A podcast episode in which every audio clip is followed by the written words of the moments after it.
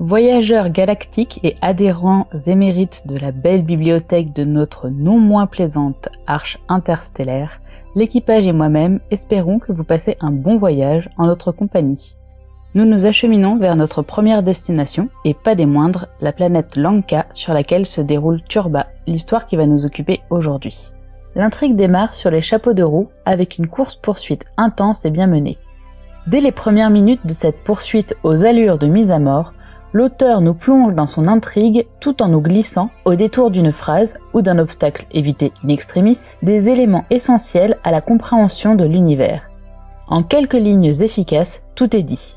Il va y avoir de la vitesse, il va y avoir des courses de modules ou de vaisseaux, il va y avoir de la poussière, beaucoup de poussière. Et surtout, il va y avoir une lutte contre un pouvoir totalitaire et répressif, le tout sur toile de fond d'un complot planétaire pour le monopole d'une ressource énergétique cruciale, le le sirop.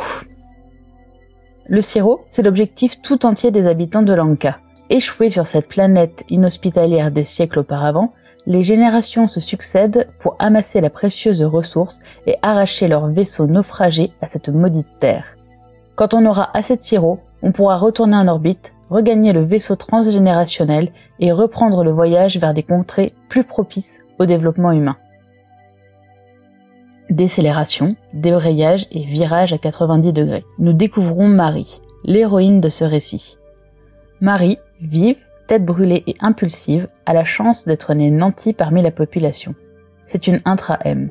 Elle fait partie de ceux qui ont le privilège d'habiter les capsules, des habitacles high-tech tout confort quand la majorité de la population doit vivre dehors, dans des baraquements exposés au vent et au climat malveillant de cette foutue planète.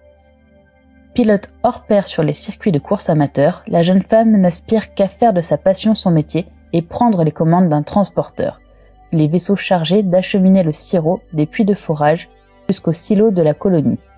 Un métier jugé indigne par son père, car il la contraindrait à vivre en dessous de sa condition sociale pire à habiter en dehors des capsules et devenir une extra M. Par un concours de circonstances, Marie se retrouve brutalement entraînée dans un complot en lien avec Turba, une organisation terroriste qui tapisse les rues de la ville de slogans contestataires. Elle va devoir grandir vite, improviser, se démener et faire preuve de beaucoup de détermination pour sauver sa peau et celle de sa famille.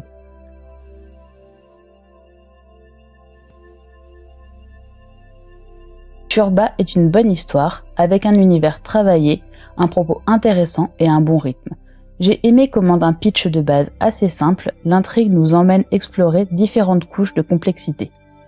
La découverte de la planète, de son organisation sociale, du sirop, tout ça offre un voyage dépaysant sur fond d'un contexte politique qui n'est pas sans rappeler notre époque, et c'est à cela qu'on reconnaît une bonne œuvre de SF. Quand on me parle de classe sociale dominante qui récupère et stocke les ressources de toute une société, d'un groupe d'activistes qui luttent pour la redistribution des capitaux, quand on évoque la question du déterminisme social, de l'inégalité des chances et du plafond de verre, eh bien j'aime ça. Bon, pas de panique, vous n'êtes pas obligé de comprendre le sous-texte pour apprécier l'histoire. Ceci dit, tout n'est pas parfait dans cette fiction. Marie, pour commencer, m'est apparue comme absolument insupportable. Entêtée, irréfléchie et impulsive, j'ai peine à croire qu'elle a 25 ans tant ses réactions sont râles et pâquerettes. J'ai d'une manière générale quelques difficultés à m'attacher aux personnages. J'ai parfois trouvé leurs réactions un peu artificielles.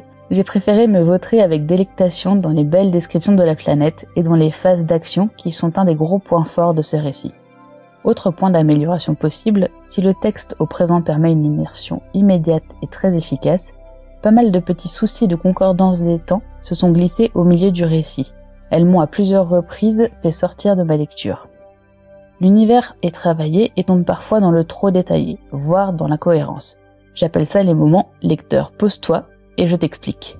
Lorsque l'héroïne manipule un objet ou assiste à quelque chose dont elle a l'habitude, l'arrivée de l'appel holographique par exemple, et que la narration est cadrée sur son point de vue interne, Il n'est pas cohérent que le récit nous détaille par le menu la façon dont la technologie se déploie et fonctionne. Marie y est habituée, elle ne devrait pas y prêter attention et l'auteur ne devrait donc pas avoir l'occasion de faire cette description. Pour autant, la profusion de détails et d'anecdotes sur l'univers le rend vivant et foisonnant. Il y a donc un équilibre extrêmement délicat à trouver et il penche un peu trop souvent à mon goût vers le petit trop qui me fait sortir de ma lecture.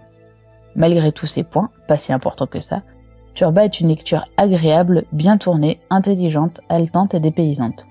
Le livre est toujours en cours d'écriture et j'espère que son auteur sera le mener jusqu'à la fin.